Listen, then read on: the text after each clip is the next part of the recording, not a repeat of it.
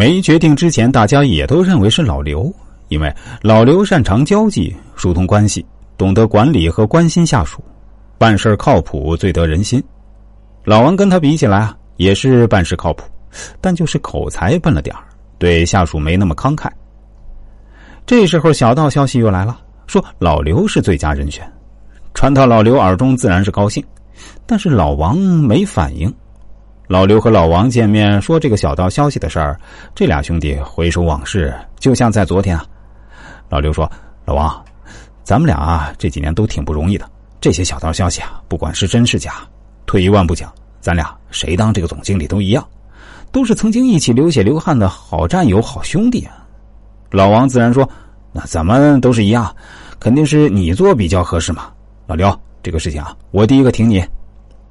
然后接着是风平浪静，就等还有一周后，老刘等着正式宣布成为总经理了。那天晚上，一个老刘重要的客户那里居然发生火灾，还好没有人员伤亡和巨大的经济损失。按理说罚个款就很容易平息过去了，但第二天除了相关部门聊调查这个消防隐患之外，老板还接到匿名信。说是老刘在负责这个客户的时候，为了减少流程和节省时间，给消防队的负责人行贿了。那些消防设备如同虚设，而之后流程上走完了，也没有引起足够的重视给补上。还好这次没出人命，否则谁承担这个后果？损失不还是公司的？当老板拿到这节匿名信的时候，跟老刘说，老刘一下子明白怎么回事了。因为行贿这个事儿，那老王最了解。之后这个总经理人选的事儿啊，由准备宣布老刘到待定，再由待定换成了老王。好了，这个故事啊，到这儿就结束了。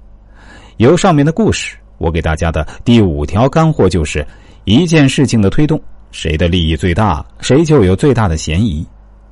虽然上面的故事没有指明就是老王干的，但。他绝对脱不了干系，两年来从来都是顺风顺水，怎么在关键的时刻突然间火灾匿名信一起来呢？大家心里好好想想。大家是否觉得凭借个人能力的职场突然变得阴暗了呢？我再强调一点我的目的是要警醒大家，大家提前做好防范准备。听了两个故事，还记得我们开始的问题吗？既然判断人心不可视其表，那要看什么呢？没错，判断人心的最根本依据啊，就是利益。这几期节目的干货知识比较多，就不跟大家总结了，大家回头多听几遍就明白了。我们下期再见。